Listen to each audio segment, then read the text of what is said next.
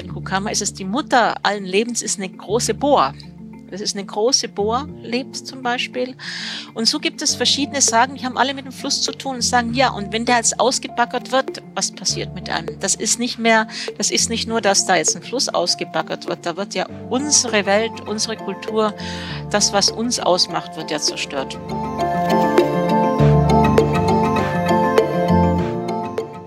Hallo und willkommen. Das ist der Riff Reporter Podcast. Ich bin Karl Urban und hier erzählen wir euch von unseren Recherchen. Wir, das sind die Riff Reporter, eine Genossenschaft von über 100 Journalistinnen und Journalisten. Wir schauen nicht nur, was an der Oberfläche treibt, sondern wir tauchen auch tief ab. Und heute spreche ich mit Hildegard Willer. Hildegard lebt und arbeitet seit über 20 Jahren in Peru. Sie ist freie Journalistin und arbeitet als Korrespondentin für verschiedene deutschsprachige Medien. Und sie hat sich kürzlich mit der Kultur und den Problemen von Indigenen im Amazonasgebiet von Peru beschäftigt. Erstmal Hallo nach Lima, liebe Hildegard. Hallo Karl, muchos saludos, viele Grüße aus Lima an alle, die zuhören. Ja, es ist sehr schön, dass wir hier in der zweiten Ausgabe vom Reporter Podcast sprechen können. Und du lebst und arbeitest in Lima und kannst wahrscheinlich ziemlich gut Spanisch, oder? Ja, das, das, ist, das ist der Fall, ja. Ja. das wäre traurig, wenn es nach 20 Jahren nicht so wäre, ja. Wir sprechen nachher auch noch ein bisschen über deine Arbeit im Allgemeinen, aber ich würde sagen, wir fangen jetzt erstmal direkt an mit einem Ton, einer Aufnahme, die du von einer Recherche mitgebracht hast.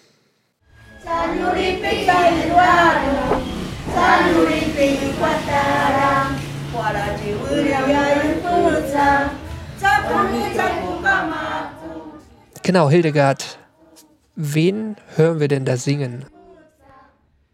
Ja, das ist eine Gruppe von Frauen, äh, von jungen, mittelalten Frauen aus einer Kleinstadt im peruanischen Amazonasgebiet, in der Stadt Nauta.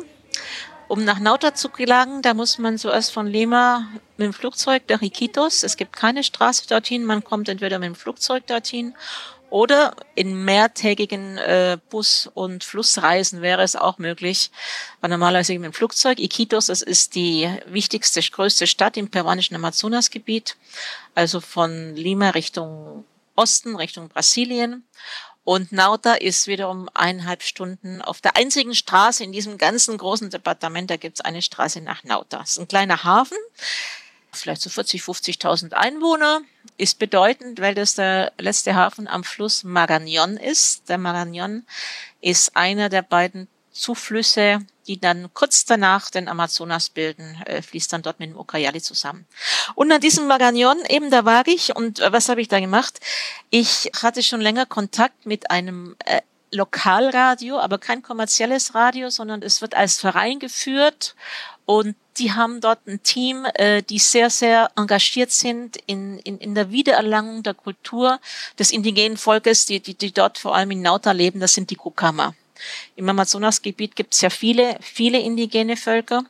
Und gerade die Kukama ist, ist ein Volk, die sind jetzt nicht sehr groß, und die haben, da sie immer an diesen großen Flüssen lebten, also der Marañón ist ein, ein richtig großer Fluss, also ihr müsst vorstellen, kurz bevor er zum Amazonas äh, wird. Deswegen waren dort schon sehr, sehr früh die Spanier und das heißt auch, die wurden auf Missionsstationen gebracht, verschleppt in spanische Schulen und haben dort die Sprache eigentlich verloren. Ja. Und deswegen ist es sehr interessant, wie gerade diese Radiostation, wie die, was die alles machen, um, um damit Kinder oder auch äh, Erwachsene wieder die Sprache ihrer Vorfahren lernen.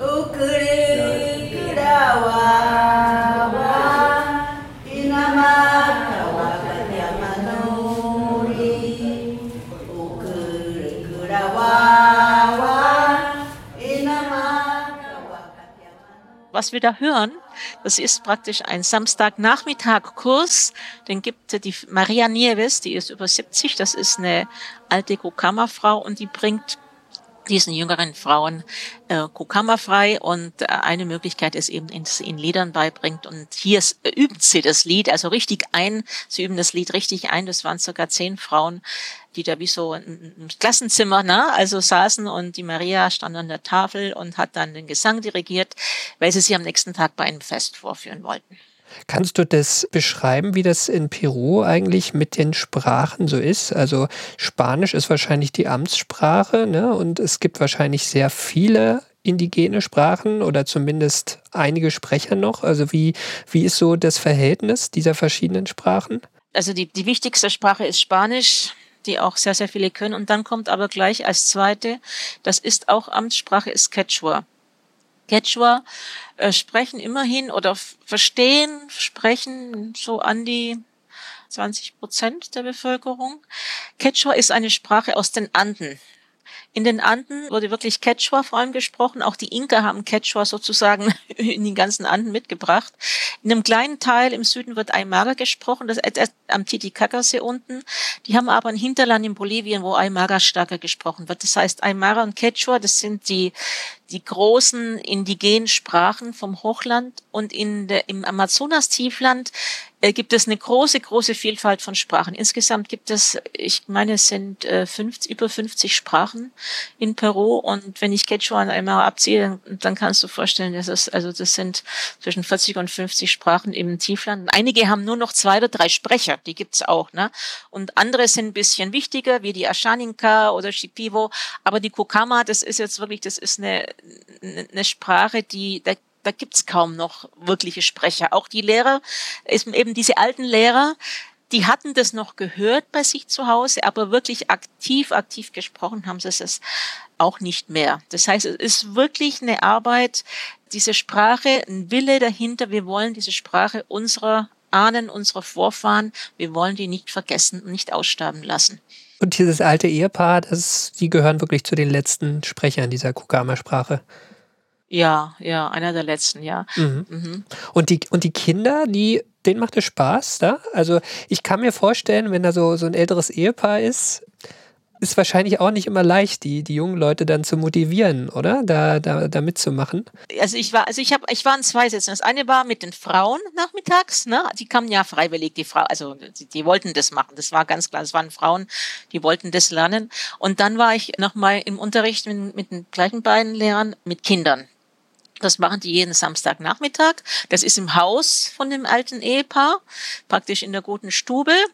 Und also ich hatte den Eindruck, die sind da, haben da mit großer Begeisterung mitgemacht. Und da zum Beispiel, also dazu kommt sicher auch dazu, dass das Radio also die wussten einfach auch, wie sie Mittel einsetzen. Zum Beispiel haben die vor ein paar Jahren einen ganz tollen Rap gemacht, äh, der dann sehr, sehr viel Verbreitung gefunden hat auf YouTube, wo Kinder, Kukama Kinder auch sagen, wie toll das ist, wieder Kukama zu lernen und so weiter.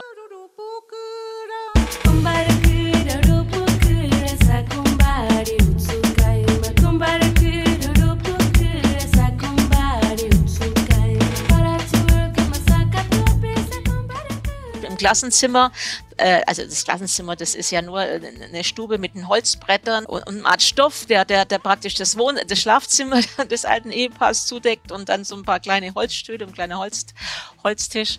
Und da stand an der, an der Wand eine Tafel, da steht, es ist cool, Kukama zu sein. Also das Radio macht da wirklich auch was, damit äh, das für die, auch für die Jugendlichen irgendwie attraktiv wird. Warum ist es den Menschen, also jetzt sagen wir mal den, den Erwachsenen, wichtig, das an die nächste Generation weiterzugeben, diese beinahe aussterbende Sprache? Also ich würde Sprache jetzt äh, nicht nur Sprache sehen, sondern überhaupt als Kultur, als Teil der Kultur und als wichtiger Ausdruck der, einer Kultur. Ne?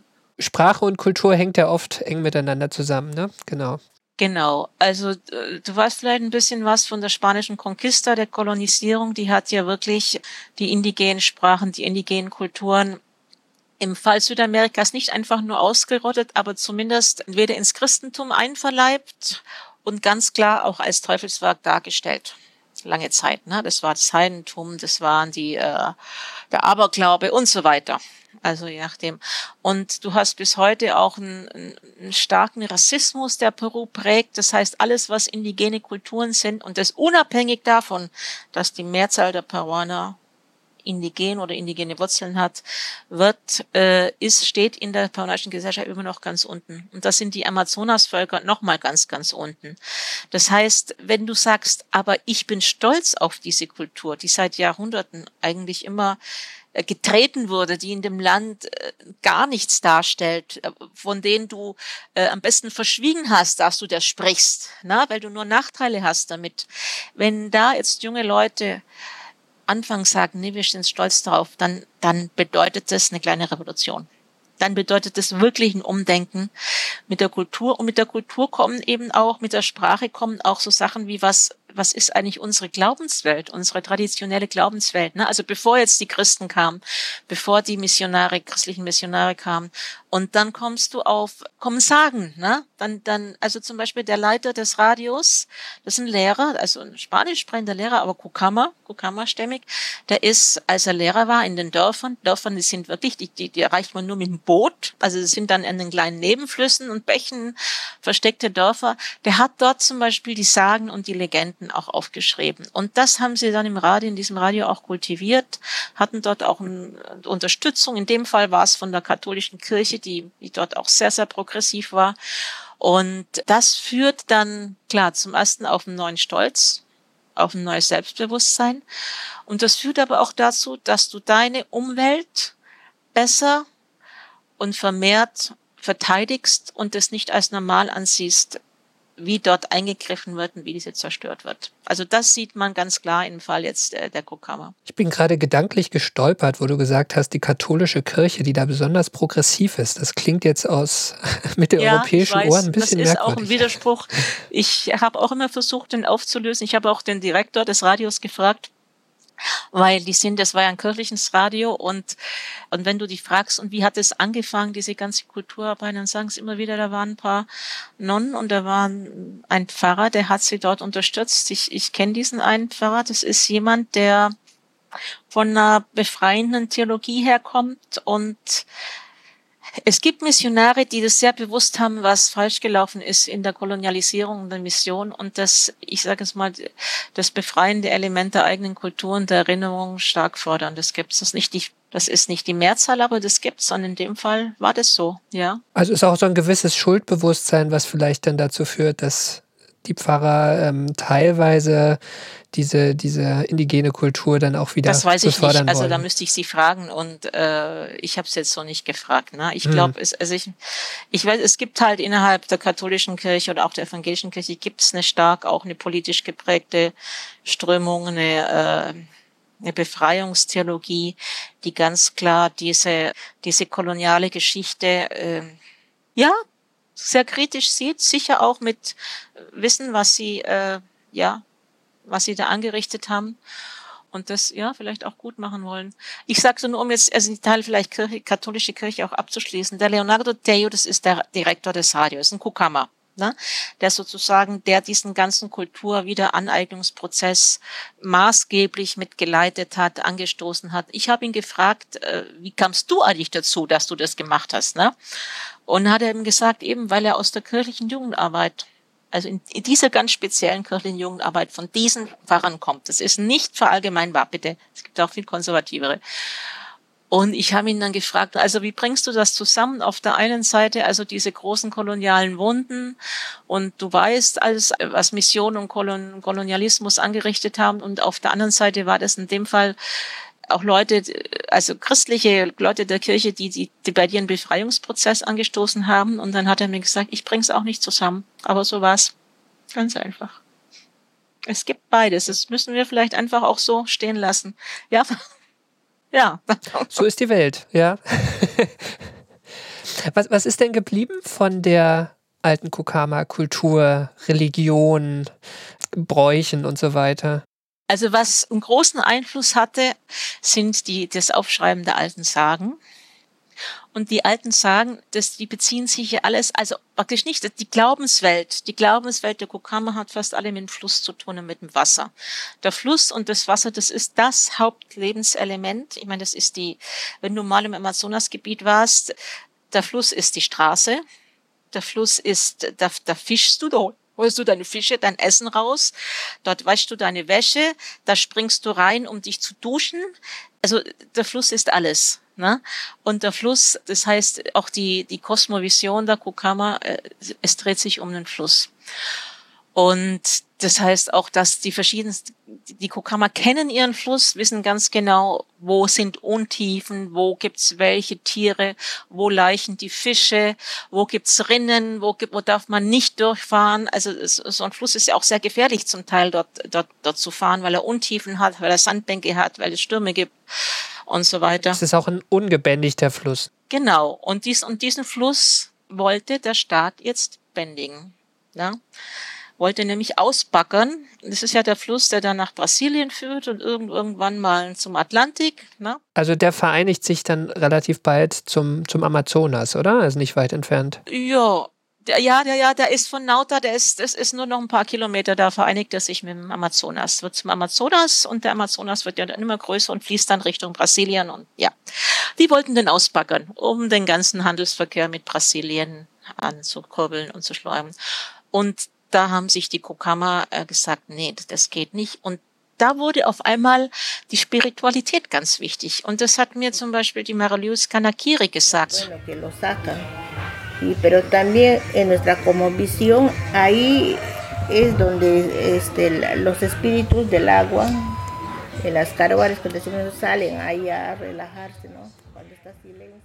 Die Marie-Louise Kanakiri ist eine, äh, ist eine Frau, Kokama-Frau, so Mitte 50. Mutter, Großmutter lebt auf einem kleinen Dorf. Wie leben die Leute auf einem kleinen Dorf? Sie haben dort auf der einen Seite fischen sie und dann haben sie meistens ein, ein kleines Feld, wo sie vor allem, äh, was bauen sie dort an? Äh, Yucca, Bananen für den Eigenbedarf. Ja, also es reicht meistens nicht, das jetzt noch groß zu verkaufen. Sie war immer schon sehr, sehr aktiv in ihrer Gemeinschaft, hat sich als Frau durchgesetzt, was ja auch eine Männergesellschaft, muss man wissen. Und hat dann auch einen mitgegründet, eine, eine Vereinigung der Kukama-Frauen.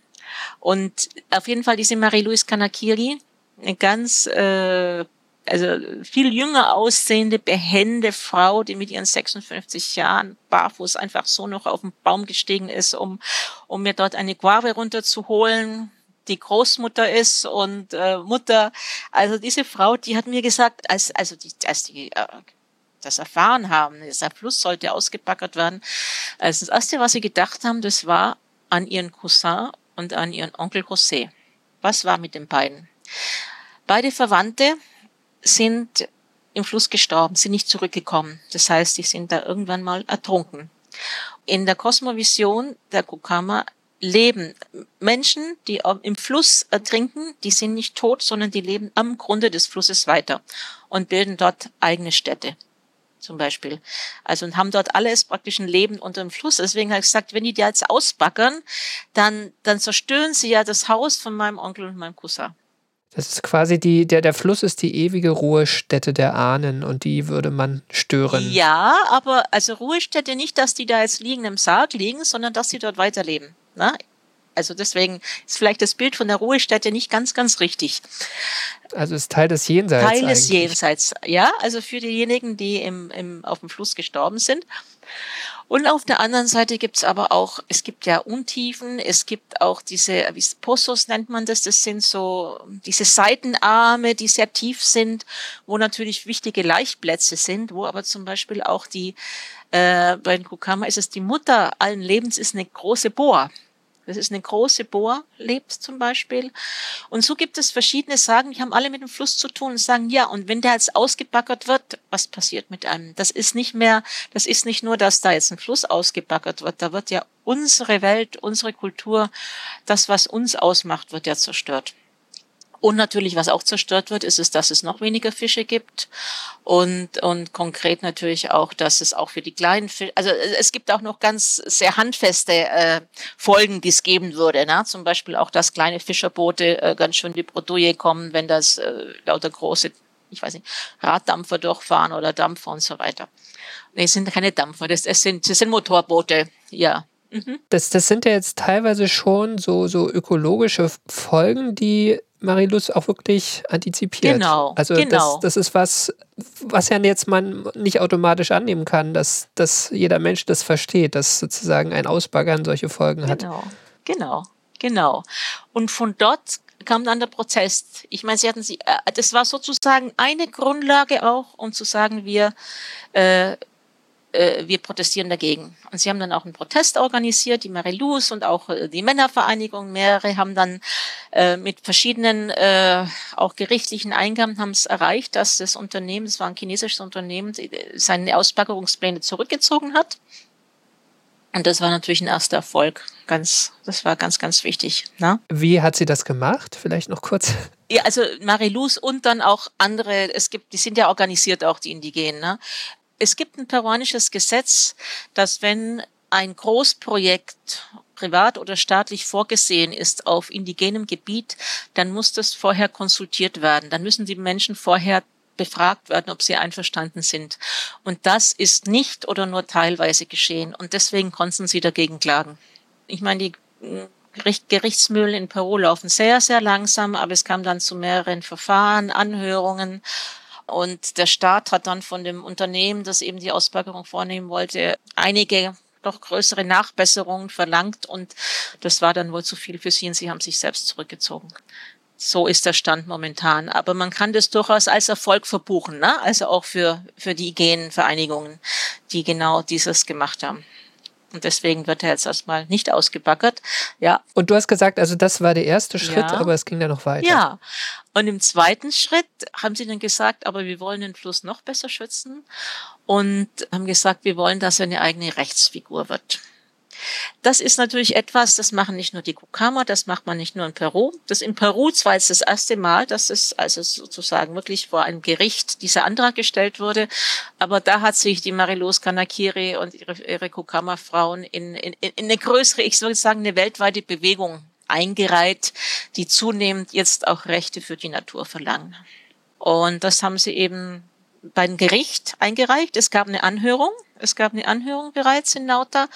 Und es wird eigentlich jetzt äh, sehr bald mit dem Richterspruch gewartet, ob das jetzt akzeptiert wird. Also jetzt, um das nochmal klar zu machen, also es geht darum, dass hier ein, ein Fluss eine juristische Person wird. Also juristische Person heißt ja bei uns, das kann irgendwie eine Firma sein. Mhm. Also keine Ahnung, ähm, äh, Mercedes-Benz ist eine juristische Person, einfach weil es eine Firma ist, die muss dann auch Steuern zahlen, die hat Rechte und Pflichten und die hat dann gesetzliche Vertreter, der Vorstand oder so und, und die sind dann auch, haben auch eine gewisse Verpflichtung, aber können dann auch für diese juristische Person irgendwie eintreten, für deren Interessen. Und in Peru geht das auch für Teile der Natur? Nein, das geht noch nicht. Das geht noch nicht. Das geht in Peru. Es ist der erste Fall, die, die Kukama, das ist der erste äh, sozusagen Antrag, der bei Gericht eingereicht wurde, dass in dem Fall ein Fluss eine eigene Rechtsperson wird. Ja, also es gibt es noch nicht in Peru. Also wenn das Gericht das entscheidet, dann wäre es ein Präzedenzfall dafür, in dass Peru, man dann irgendwann... In Peru. In, in anderen Peru. Ländern gibt es das bereits. Ja, das muss man wissen. In Peru wäre es der erste Fall. Okay, und das, das steht jetzt noch aus? Ja, es, es, es gab eine erste Anhörung in Nauta, die war jetzt im Dezember. Und jetzt muss die Richterin in Iquitos, also es ist ein Provinzgericht, die dieses Urteil fällen muss. Da warten jetzt alle gespannt was dann, ja, was die sagt. Und dann muss man natürlich warten, ob's, ob, ob irgendjemand Einsprache äh, erhebt und es vielleicht in eine weitere Instanz geht. Aber erstmal jetzt das erste Urteil wird jetzt mit Spannung erwartet. Mhm. Hm. Und wer wäre dann in diesem Fall, das weißt du wahrscheinlich auch nicht, ne? aber wer wäre der gesetzliche Vertreter? Also wären das, wären das diese ähm, indigenen Räte, Vertreter die dort vor Ort leben? Ich weiß es nicht. Ich weiß auch nicht, ob das in dem Antrag bereits drin stand oder ob das im Nachhinein wirklich dann festgelegt würde, wenn, falls der angenommen wird. Ich weiß aber, wie das in anderen Fällen gehandhabt wird. Genau, das, das, das finde ich nämlich tatsächlich spannend. Die Frage, also in, in Peru wäre es ein Präzedenzfall. Wir wissen noch nicht, ob es das Urteil so ausfallen wird, aber du hast gesagt, in anderen Ländern gibt es das tatsächlich schon. Mhm. Es gibt in, inzwischen, es gibt an die 400 Fälle weltweit, in denen entweder ein Fluss, ein Berg, eine Lagune oder ein ganzes Ökosystem entweder bereits eine Rechtsperson hat oder wo dieses Verfahren so wie in Peru im Gange ist. Also es ist wirklich eine weltweit und auch wachsende Bewegung. Und einer der Pioniere, das ist ein Nachbarland von Peru, und zwar Ecuador und zwar Ecuador. Das ist sehr interessant. Und warum Ecuador? Das hat damit zu tun, dass in Ecuador die indigene Bewegung als politische Bewegung sehr stark ist, wesentlich stärker als in Peru. und auch so stark, stark war und bereits in den, ich, ich weiß nicht mehr genau, also auf, äh, über zehn Jahre ist es auf jeden Fall schon her, als sie eine linke Regierung hatten, bei der auch die indigenen Völker einen starken Einfluss hatten. Und es gab eine verfassungsgebende, die haben eine neue Verfassung geschrieben und in dieser Verfassung steht drin, dass die Natur ein eigenes Recht hat. Im Falle Ecuadors heißt es, dass jeder sich bemächtigt fühlen darf, für diese Natur zu sprechen. Ich kann das nachher noch ein bisschen erklären am konkreten Fall, wie das dann konkret aussieht. Es gibt aber auch andere Fälle, zum Beispiel einer der ersten Fälle, wo ein Fluss in Neuseeland war. Das ist ein Fluss, dem eine eigene Rechtsperson zugeschrieben wurde, auch mit der Begründung des eines indigenen Maori-Volkes, nämlich dass es ein Fluss der, seiner Ahnen ist. Da wurde dann vom Gesetzgeber festgelegt, wer diese sozusagen für diesen Fluss spricht. Oder um ein jüngstes, um jüngsten Fall, den ersten Fall aus der Europäischen Union, wo ein Natur Gebiet auch eine Rechtsperson erhalten hat, ist das Mar Menor in Spanien am Mittelmeer. Das ist die größte Salzwasserlagune Europas. Und dort hat der Gesetzgeber festgelegt, es sind drei Expertenkomitees, wenn mich nicht recht, wenn mich nicht äh, täusche. Ja. Also das Beispiel aus Spanien heißt, da gibt es verschiedene Institutionen oder Gruppen, die gemeinsam dieses ähm, Naturgebiet vertreten. Es ist aber festgelegt, wer. Es ist festgelegt, wer. Ich, ich weiß jetzt nicht mehr, ob es ob's na, ist, ist, ist es festgelegt. Sozusagen sind Expertenkomitees, wenn ich das äh, recht erinnere. Ja. Was, was glaubst du, was ist der Sinn oder der, ähm, der Nutzen davon? Also kann man ein Naturgebiet besser schützen, wenn man diese, diese Rechtsperson mal etabliert hat? Ja, ich, äh, ich muss vielleicht sagen, äh, also ich bin jetzt keine Expertin auf dem Gebiet. Ich habe zwar irgendwie, man kommt immer wieder, also mit diesem Rechte der Natur, man, man wird damit konfrontiert. Aber ich war durchaus skeptisch auch, bevor ich die Recherche angefangen habe, weil, und zwar warum? Weil ich gerade natürlich in Südamerika äh, dies, diesen großen Kontrast zwischen das, was auf dem Papier steht und das, was in der Realität passiert, der ist manchmal sehr, sehr groß. Ja? Deswegen war meine, äh, oh, wenn da jetzt halt was neues Gesetz oder was Neues irgendwo steht, hat das wirklich ein, macht das wirklich einen Unterschied? Als ich aber dann sowohl den Fall von Ecuador angeschaut habe, als auch mit Leuten, vor allem auch in Deutschland gesprochen habe, da gibt es nämlich auch eine Bewegung, um Rechte in der Natur sogar in der Verfassung zu verankern, ist mir schon nochmal klar geworden, dass es nochmal eine andere Ebene, eine andere Stärkung des, der Stellung der Natur hätte, wenn es zum Beispiel in der Verfassung festgeschrieben wäre, dass die Natur auch Rechte hat. Es ist einfach nochmal, sie muss dann gehört werden. Es müssen Aushandelsprozesse laufen, die vielleicht, die, äh, die sonst auch nicht laufen könnten. Und du hast auch in diesen Aushandelsprozessen hat die Natur dann nochmal eine andere Stellung. So würde ich es beschreiben. Es ist aber ein langer Prozess. Ne? Es ist nichts, was jetzt von heute auf morgen passiert es ist jetzt kein Automatismus, äh, jetzt, jetzt ist das geschützt und keiner kann da mal was tun, sondern es geht eher darum, diese, diese Aushandlungsprozesse, die wir ja auch haben, auch bei uns haben, und die es ja natürlich auch in, äh, in, Südamerika gibt, aber dass man die sozusagen, die, die, die Seite der Natur da einfach stärkt, genau. weil man da einfach genau. Parteien hat, die da auch ähm, die Interessen vertreten können. Ja, und auch im Rechtssystem einfach stärkt nochmal. Ne? Auf, auf, auf jeden Fall. Also äh, da bin ich, habe ich mich eigentlich überzeugt. Und das Beispiel Ecuador ist, ist, ist sehr interessant. Denn äh, schau mal, die Verfassung, die wurde oh, irgendwann 2000er Jahren wurde die geschrieben. Da wurde bereits eben. Genau, da, da gab es richtig ein Referendum ne, und ja, das ähm, hat, hat eine genau, Mehrheit bekommen. Verfassungsgebende mhm. Versammlung und alles. Und das klappt ja auch eher selten, ja, genau, genau. sowas überhaupt. Das war damals die Zeit, das gab es in verschiedenen Ländern. Das war die Zeit, als die linken, progressiven Präsidenten dran waren. Evo Morales, der war damals noch progressiv. Heute ist es nicht mehr. Also ich meine, die, diese Präsidenten, die sind alle nachher irgendwie auch das große Übel Südamerikas, dass sie dann alle zu autoritär werden und sich in die Macht verlieben. Aber damals waren sie noch voller Schwung und haben angefangen und haben genau diesen Stimmen auch wirklich Gewicht gegeben. Auf jeden Fall, es war in der Verfassung in Ecuador und dann wollte ja Ecuador etwas, das war in Deutschland auch oft in Medien, und zwar es hieß die Yasuni-Initiative. Sie haben gesagt, also Ecuador ist ja ein erdölförderndes Land. Und zwar, wo fördern die das aktuell? Im Amazonasgebiet, also ein besonders ökologisch vulnerables Gebiet. Dort wird das Erdöl gefördert. Und die haben gesagt, und es war vorgesehen, es, es gab einen großen Atollfund in, in einem Naturschutzgebiet, der hieß Yasuni, heißt immer noch Yasuni. Und die äquatorianische Regierung hat gesagt, wir werden dort dieses Erdöl, wir werden es im Boden lassen, aber möchten von euch internationale Gemeinschaft, wir möchten eine Ausgleichszahlung dafür. Denn das sind ja Einkommen, die der Staat dann nicht haben wird, der äquatorianische Staat. Das war eine lange, lange Diskussion, war auch sehr stark in den Medien und äh, letztlich war die internationale Gemeinschaft nicht dazu bereit, auch Deutschland war nicht dazu bereit. Das heißt, diese, diese erste Yasuni-Initiative ist gescheitert. Der damalige Präsident hat diesen Naturschutzgebiet dann nachher äh, freigegeben für die Erdölförderung.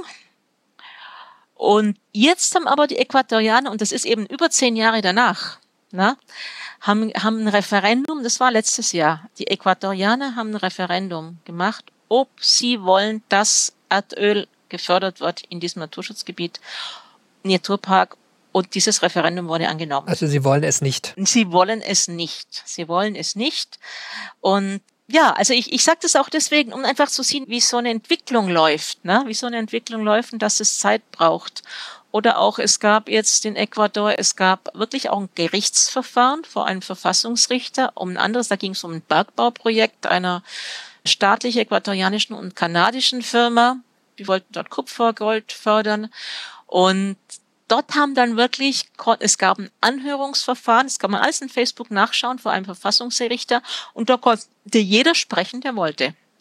Und da, wenn man sich das anhört, sind über sechs Stunden, muss man nicht alles anhören, aber das sind, da redet der Dorfbürgermeister, da reden Experten, Ökologen, Geologen, reden auch jemand von Bergbaufirmen. Ja, und danach haben die ein, äh, ein Urteil gesprochen und das Urteil besagt, es der Natur Recht gegeben. Also die Bergbaufirmen, die konnten sozusagen nicht fortfahren. Mhm. Muss man noch schauen, ob das dann wirklich auch eingehalten wird in Südamerika. Aber das sind, das sind Schritte, wo man sieht, da läuft was. Ne? Also da gab es irgendwann mal einen Verfassungstext und danach gab es auch Gruppen, die sich weiter eingesetzt haben. Ohne das läuft nichts. Und da, da ist ein Fortschritt in Gang.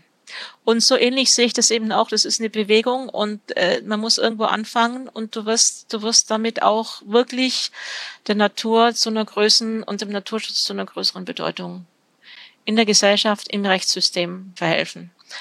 Ich, vielleicht kommen wir auch jetzt auf den Thilo Wäsche noch zu sprechen. Das fand ich mir auch sehr interessant, den Philosophen. Also ein deutscher Philosoph. Ein deutscher Philosoph. Also, es gibt in Deutschland auch eine Bewegung.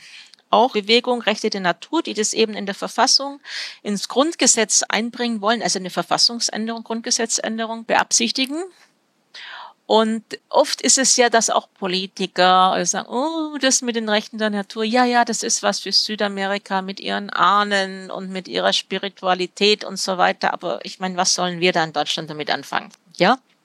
Also wir, wir sind ein säkulares Land und äh, wir, ja, also das, das funktioniert bei uns nicht also so. Also ich glaube, die, die, die Menschen, die in Lützerath demonstriert haben, würden das vielleicht anders sehen. Ich weiß es nicht. Ja, ja, eben. Äh, Aber du ja. hast ja von den Politikern geredet. Ja, ich habe jetzt eher genau. von Politikern geredet, weil äh, Nein, äh, auf jeden Fall gibt es das auch. Aber trotzdem die Begründung, dass sie gesellschaftlich relevant ist und von, von einer großen, von vielen Leuten auch akzeptiert wird. Ich glaube, wir können uns da nicht auf die Ahnen äh, berufen, die in unseren germanischen Wäldern leben. Ne? Ich glaube, das funktioniert nicht. Das ist ein bisschen nicht. zu lange her. Ne? Ja. Eben, das meine mhm. ich. Das, das meine ich eher. Und deswegen fand ich es sehr, sehr interessant, als ich mit einem Philosophieprofessor aus Oldenburg gesprochen habe, Thilo Wäsche, der diese Rechte der Natur aus der Philosophie, aus der westlichen Philosophie begründet. Und zwar aus dem Eigentumsrecht. Also die Begründung ist folgende. Eigentum, also das ist erstmal eine historische, vielleicht zuerst eine historische Sicht, nämlich ähm, die Natur, dass die Natur kein, keine Besitzer hat. Das ist etwas, was nicht immer schon war, das ist was Historisches. Das gibt es erst seit ein, seit ein paar Jahrhunderten so weiter. Zum Beispiel, also jetzt in Südamerika, der Staat vergibt ja oder hat früher Wälder vergeben, Territorien vergeben, weil die keine Besitzer hatten. Indigene wurden ja nicht als, als, als Besitzer angeschaut. Ne? Das ist die eine. Zweitens, wie wird aber Besitz erworben? Besitz wird erworben, indem man Wert schöpft, normalerweise. Also ein Schreiner, der einen Stuhl herstellt, besitzt dann diesen Stuhl. Und so kann man ja sagen, dass auch die Natur selbst Wert schöpft. Also die Natur selbst mit ihrem Wasserkreislauf bringt ja ganz viele System, ökosystemische Leistungen. Und das heißt eigentlich, dass die Natur diese Leistung besitzen muss. Das, das ist die logische Figur. Aus sich heraus. Aus ne? sich heraus bes besitzt, genau. Und dann ist, wenn jemand anders diese Natur verwendet, ist das sozusagen ein Leihverhältnis. Du leist das nur als, wenn du jetzt die Natur benutzen darfst, für ein Projekt, für was, was immer, äh, ob du da irgendwas äh, Rohstoffe fördern willst oder was bauen oder was immer, dann leist du. Das hat auch den, den Vergleich gebracht, zum Beispiel, wenn ich ein Buch ausleihe, und dann ist nämlich das Verhältnis anders, wenn ich es mir nicht gehört, sondern wenn ich es mir nur Zeit, also leihe. Wenn du zum Beispiel ein Buch ausleihst, dann kannst du da auch nicht einfach Seiten rausreißen und rumkretzeln. Ja? Sondern dann solltest du Kann es. man schon machen, ja, aber da kriegt man was genau, zu hören. Ja. Genau, also du solltest es so zurückgeben, wie du das auch bekommen hast. Und in dem Moment, wo mir was, genau, wo mir was gehört, da kann ich natürlich alles machen genau. und das, genau. das, Auto auch gegen den Baum fahren. Das ist dann nur zu meinem eigenen Schaden. Aber wenn dann eigentlich die Natur, der Wald, der mir gehört, Schaden nimmt, dann ja, ja. Ist, ist das natürlich eigentlich ein Schaden, der nicht nur mich schadet, sondern viele andere. Genau. Also was ich zum Beispiel, was mir gar nicht so klar war, ist, dass wenn es, weil es gibt ja, wir haben ja in Deutschland gute Naturschutzgesetze. Ne? Und es gibt auch sowas wie eine Verbandsklage und so weiter. Aber dennoch, das hat jetzt, das hat mir alles der Professor Wäsche gesagt, dass in diesen Auseinandersetzungen zum Beispiel zwischen jemand, der im Wald besitzt und Naturschützern, da ist meistens das Eigentumsrecht ist meistens stärker als Naturschutzgesetze. Also das Eigentumsrecht ist ein sehr, sehr starkes Recht. Und einfach schon deswegen ist, wenn, wenn die Natur auf dieser gleichen Ebene auch rechtlich steht, das kann das schon etwas voranbringen. Und was ich dann auch noch sehr interessant fand, dass er gesagt, das ist eigentlich, wenn man sowas in den Grundgesetz aufnimmt, ist eigentlich überhaupt nichts Neues. Denn bei uns steht ja, dass im Grundgesetz das Eigentum verpflichtet. Sozial. Ja? Man müsste das einfach ergänzen und sagen, auch ökologisch, auch für die, Na die Natur verpflichtet. Also ich fand das eine sehr, sehr, sehr interessante Argumentation, weil die eben nicht mit den Ahnen oder mit einer Kosmovision argumentiert, die natürlich für, für Menschen wie, wie die Mariluz in, in bei den Kokama oder auch in, in Ecuador, die indigenen Völker, für die ist das wirklich sehr, sehr lebendig und real, ne? aber in, jetzt in Europa vielleicht nicht mehr so. Ja, und ich finde es auch interessant, weil ja, also du hast jetzt diese verschiedenen Bergbauprojekte angesprochen, Erdöl, Gold, Kupfer, das sind ja alles Rohstoffe, die vor allen Dingen im Westen konsumiert werden, importiert werden aus Ländern des globalen Südens, zum Beispiel aus Peru oder Ecuador. Und eigentlich müsste das ja auch in unserem Sinne sein, dass, dass diese Länder da, da wirklich diese, dieses Recht vorantreiben, ne? dass, dass diese Natur äh, bewahrt wird. Also dass, dass jetzt nicht unser, unser Konsum am Ende dann auch noch den Rest des Amazonas zerstört. Also eigentlich, eigentlich sind diese Länder da uns ein ganzes Stück voraus. Also zumindest ein Land wie Ecuador, wo es wirklich schon in der Verfassung mhm. steht. Ja, ja. Und das ist auch das Interessante, dass es, äh, also diese, bei den Rechten der Natur, äh, genau, da kommt, der Input kommt aus dem Süden. Sonst ist es ja immer umgekehrt, ne? Also der Süden nimmt das auf, was vom Norden kommt, und da kommt es von der anderen Seite her. Genau. Es hat auch einen dekolonialen Aspekt, einen wichtigen dekolonialen Aspekt, ja. Genau. Und wir, wir sollten eigentlich auch offen sein, da zu lernen. Auf jeden Fall. Aus, auch vom globalen Süden. Auf jeden ja. Fall. Auf jeden Fall. Das ist eine der, also äh, eine dieser wichtigen, äh, glaube ich, Ergebnisse oder für mich auch Lehren, was ich da gelernt habe aus dieser Recherche. En la práctica nosotros estamos protegiendo para que no vengan las invasiones, como el hidrovías, ¿no? Las amenazas. El hidrovía quiso entrar sin consultar. Genau, das war jetzt nochmal die Mariluz Kanakiri, Kanakiri? die du gesprochen mhm. Kanakiri, Kanakiri, genau, wie gesagt, ich kann kein ja. Spanisch. was, was hat sie dir da noch erzählt? Ja. Ich habe sie dann im Schluss natürlich gefragt, ja, und was glaubst du denn, was, was wird sich ändern, wenn jetzt der, der Fluss Magañón eine eigene Rechtsperson hat? Und da meinte sie eben, ja, also damit können wir ihn noch besser schützen, haben wir noch eine bessere Handhabe wenn jetzt wieder Großprojekte kommen, oder das kann der Staat sein, das können auch private Investoren sein, die entweder eben so eine Wasserstraße ausbauen wollen oder was jetzt im Fall, da wo die Marilus wohnt, was ganz stark war, die Erdölförderung. Und wir haben dann wirklich eine, eine bessere Handhabe, um, um uns da noch einmal zur Wehr setzen zu können. Das sagt sie. Und man muss einfach, also wenn man hier im das Amazonasgebiet ein bisschen kennt und auch über die Zeit verfolgt, dann dann weiß man auch, wie also wie real das ist, diese Gefahr, dass es immer mehr zerstört wird, dass es abgeholzt wird und zwar von legalen und auch von illegalen Playern. Das ist momentan also zum Beispiel, aber alles, das ist vielleicht illegal, aber das ist alles ausgelöst von uns im Norden auch. Also das eine ist der Goldhunger. Du findest kaum noch im Amazonasgebiet irgendein irgendein Flusstal, wo du nicht irgendwie Saugbagger und Goldschürfer findest. Das ist eine ganz, ganz schlimme Zerstörung. Angeheizt natürlich vom hohen Goldpreis. Und wer kauft das Gold? Das sind nicht die Leute in Peru oder in Ecuador. Zweitens, unser Kokain, unser Kokainhunger.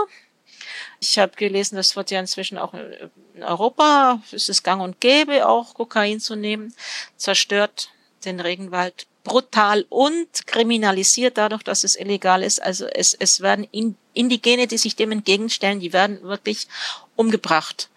Und zwar nicht wenige. Und dann kommen eben noch manchmal noch Staatsprojekte, öffentliche Projekte, also Infrastrukturprojekte dazu, wie jetzt die Wasserstraße, oder Palmöl, das ist dann meistens auch. Oder natürlich unser Fleischhunger, ne? das ist jetzt weniger in Peru, aber in Brasilien, um groß Soja anzubauen. Ich meine, der Hunger, der kommt aus dem Norden und die Zerstörung findet im Süden statt und deswegen sagt man, reden wir auch von, das sind sozusagen, also Sonas de Sacrificio, das sind wie Gebiete auf der Erde, die werden geopfert und das, das darf einfach nicht sein. Genau, und umso wichtiger ist, dass wir diese Stimmen hören, ne? also wie jetzt hier im Podcast, aber auch die Mehrheitsgesellschaften vor Ort, ne? weil die, die Stimmen halt meistens auch vor Ort, jetzt in den Ländern, in denen du unterwegs bist, wahrscheinlich nicht sonderlich laut sind. Mhm, genau, das nicht.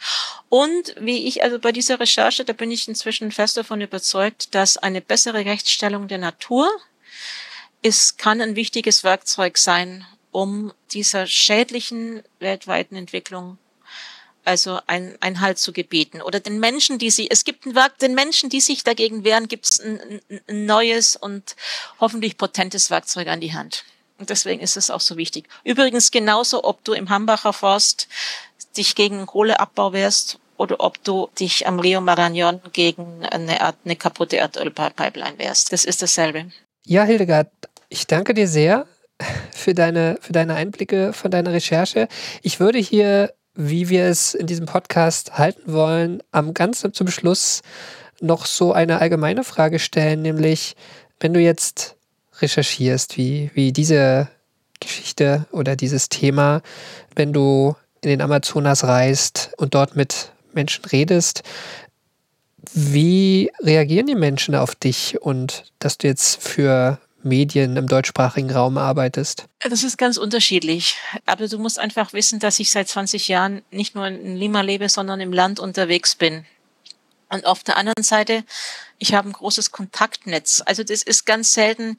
Ich, ich würde jetzt nicht einfach in irgendein Dorf gehen im Amazonasgebiet oder in Anden, ohne dort jemanden zu kennen oder ohne jemand, der jemanden kennt, irgendwie mitzunehmen oder, oder eine Verbindung zu haben. Das würde ich nicht machen. Na, das ist das Erste. Zweitens, es ist ganz klar, super transparent zu sein. Warum? Wer bist du? Was willst du? Und was wird mit den Informationen geschehen? Na, also es ist sehr, sehr wichtig. Ich meine, gerade mit der Globalisierung ist es ganz klar, jeder wird alles lesen können. Also du musst da sehr, sehr transparent sein. Um jetzt auch niemanden zu gefährden. Ja, das natürlich auch. Also auch niemanden zu gefährden, aber auch um ich meine, gerade als Europäerin, grundsätzlich nicht nur als Journalistin, sondern als Europäerin, könntest du natürlich auch in Verdacht kommen, ah, du bist jemand, du bist mit irgendwelchen, mit dem Staat oder mit irgendwelchen ausländischen Unternehmen irgendwie im Einvernehmen und so. Das können, das kann manchmal auch passieren oder überhaupt jemand, der fremd ist, wollen die was, wollen die mir was Gutes oder auch, die machen Geld mit den Informationen, die ich gebe.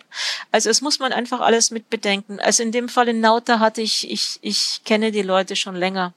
Oder ich kenne andere Leute, die dort sind. Also das war in dem Fall überhaupt kein Problem, weil ich so eingeführt wurde. Na?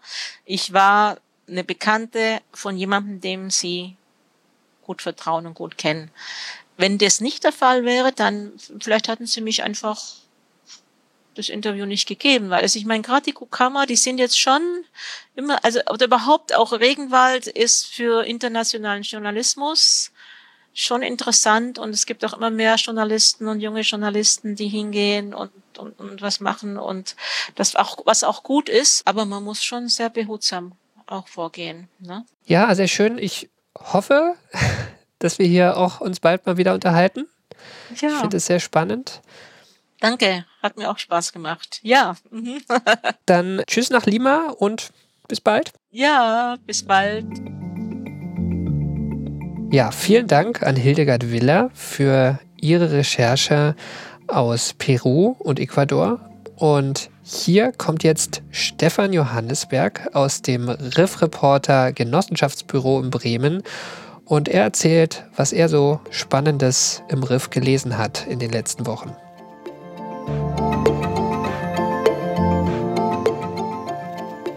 Hallo, Stefan Johannesberg hier. Diese Woche kann ich die Texte zu Rückversicherung, Klimakrise, Naturkatastrophen und der Weg zur mehr Resilienz von Susanne Wedlich und wie grüner Stahl aus Brasilien ein ganzes Tal austrocknet von Sandra Weiß besonders empfehlen.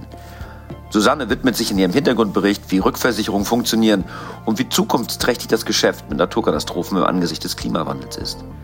Sandra wiederum berichtet von einem Fall aus Brasilien, bei dem massenweise Eukalyptus-Monokulturen angebaut werden, um Holzöfen in den Stahlwerken am Laufen zu halten. Dies führt zu einem noch stärkeren Wassermangel in der Region. Kommt auf riffreporter.de vorbei, lest sie euch durch oder findet noch mehr. Bis dann. Und das war sie, die zweite Ausgabe des Riff Reporter Podcasts. Auf Riff Reporter findet ihr Hildegards aktuellen Bericht zu dieser Folge und auch viele andere Texte von Auslandskorrespondentinnen in aller Welt. Euch danke fürs Zuhören. Die Recherche zu dieser Folge stammt von Hildegard Willer. Die Lesehinweise stammen von Stefan Johannesberg aus dem Riff Reporter Genossenschaftsbüro. Für Redaktion, Moderation und Schnitt dieser Folge war ich zuständig, Karl Urban. Und wenn euch dieser Podcast gefällt, dann sagt es bitte weiter. Wir freuen uns über 5 Sterne, egal wo ihr diesen Podcast hört. Und wenn euch darüber hinaus die Arbeit der Riff Reporter gefällt, denkt doch bitte über ein Abo nach. In unserer Genossenschaft kommt euer Beitrag Beitrag direkt den Journalistinnen und Journalisten zugute. Und ihr habt auch etwas davon. Ihr erhaltet vollen Zugriff auf unsere Recherchen. Ihr helft auch, dass wir unser Angebot frei von Werbung und Trackern weiterführen können. Und wenn ihr Kommentare zu diesem Podcast habt, dann meldet euch bei uns. Auf Mastodon findet ihr uns als riffreporter at mastodon.social, auf Blue Sky riffreporter oder ihr schreibt einfach eine E-Mail an redaktion at riffpodcast.de. Ich sage Tschüss und bis bald.